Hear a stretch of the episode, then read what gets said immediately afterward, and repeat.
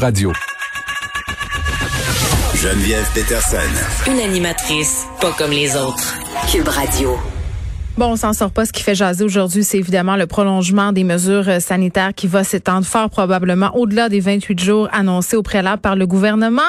Aussi, les propriétaires de gyms qui demandent une réouverture euh, de leur établissement. Là, on le sait, les gyms sont fermés depuis le 8 octobre dernier afin d'aider, si on veut, euh, à ne pas propager le virus de la COVID-19. Je parle de tout ça avec Roxane Borges da Silva, qui est professeure au département de gestion d'évaluation et de politique de santé à l'École de santé publique de l'UDM.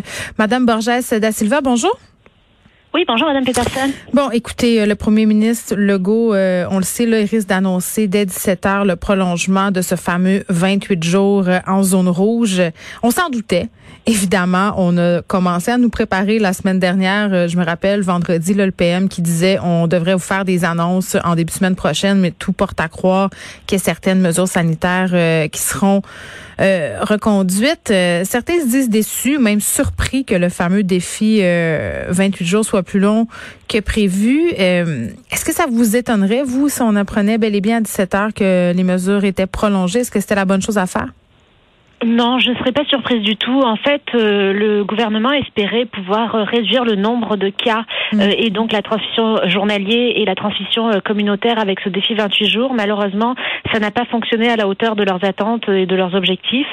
On a encore autour de 800 1000 cas par jour, mm. ce qui est encore trop pour pouvoir arrêter, ben, en fait, réduire les mesures qui sont en place. Oui, mais on a quand même descendu euh, sous la barre des 1000. Ça aurait pris quoi, vous pensez, pour qu'on relâche la, si on veut, ces mesures-là?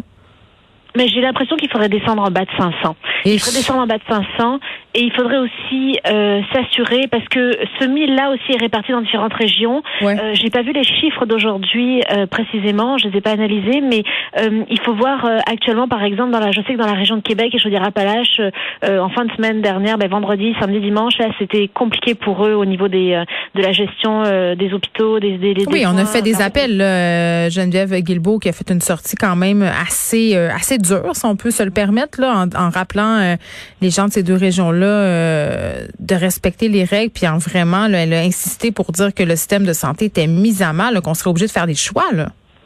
Absolument. Donc, euh, en fait, euh, c'est une des raisons majeures pour lesquelles le gouvernement ne veut pas se permettre actuellement de réduire les mesures, puisqu'on courrait le risque d'augmenter la transmission communautaire et donc de d'avoir plus d'hospitalisation et de gens qui aient besoin de soins intensifs. Et on veut pouvoir leur offrir ces services-là de soins de santé et pas avoir à choisir. Là, je pense que ça, on, on le comprend bien là, en ce moment, euh, qu'il faut le faire.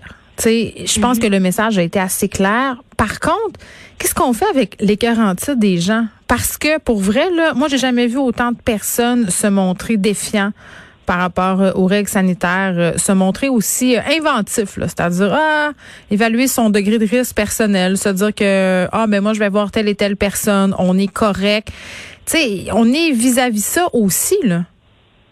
Oui, mais en fait, moi, j'inviterais les gens à essayer de, de justement d'innover et euh, de, de, de, développer des stratégies euh, qui soient euh, ben, qui virtuelles ou qui respectent justement ces les recommandations de santé publique, sans, euh, comme par exemple, faire des ce qu'on appelle des Skyperos, c'est-à-dire des apéritifs, comme on dit en France, avec via Skype ou via Zoom, donc des 5 à 7 via Skype ou via Zoom, de, de faire des rencontres comme ça virtuelles. De, oh, il y a toutes sortes de possibilités. mais les gens sont tannés du virtuel. Moi, j'ai vu une gang de filles qui avaient décidé d'aller se faire faire les ongles. Hein, il était à distance sociale, il était à deux mètres dans un salon de pédicure, puis ils jasaient ça. Ils faisaient leur commérage. Oui, ben à ce moment-là, euh, ça c'est encore autorisé. Je veux dire, on peut aller se faire faire une manicure ou une pédicure en restant à deux mètres. Euh, c'est encore autorisé. Mais ben oui, ok. Puis en même temps, attention de garder le masque. Puis les gens se voient au centre d'achat aussi. Tu sais, puis ça, c'est peut-être un petit peu moins euh, heureux. Mais c'est sûr qu'en fait, après, c'est à la population de le voir. Je veux dire, euh, le gouvernement travaille pour la, le collectif, euh, travaille pour essayer de préserver la population et la santé de la population. Mm.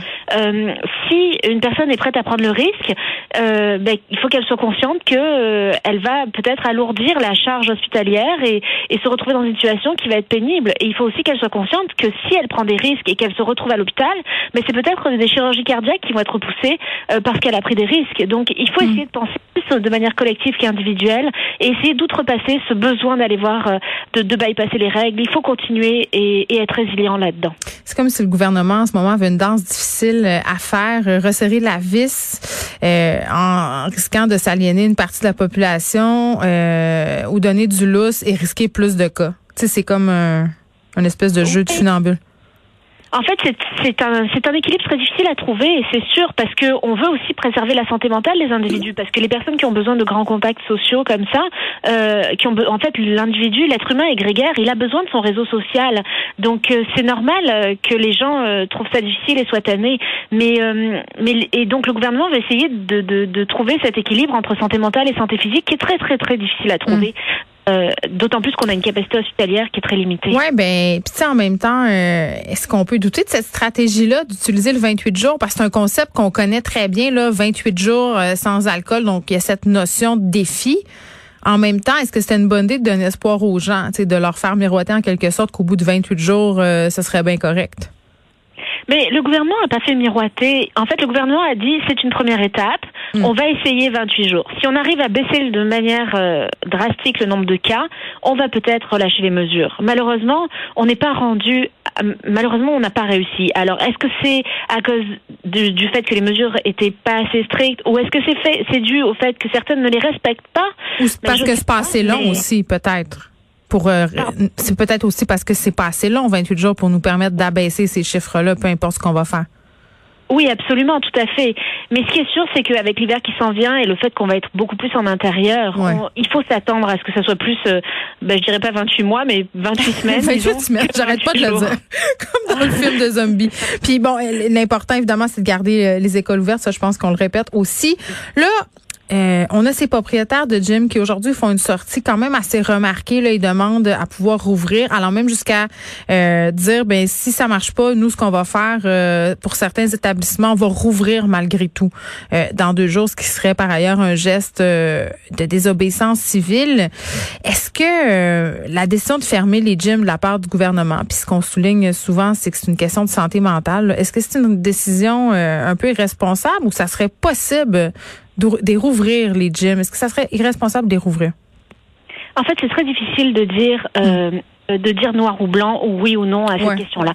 Ce qu'il faut savoir, c'est que c'est multifactoriel, il y a plein de facteurs qu'il faut prendre en compte. Ce qu'il faut savoir, par exemple, c'est qu'on n'a pas encore de littérature scientifique qui nous dit si par la sueur, on, on transmet le virus ou pas. On n'a pas encore de données probantes là-dessus.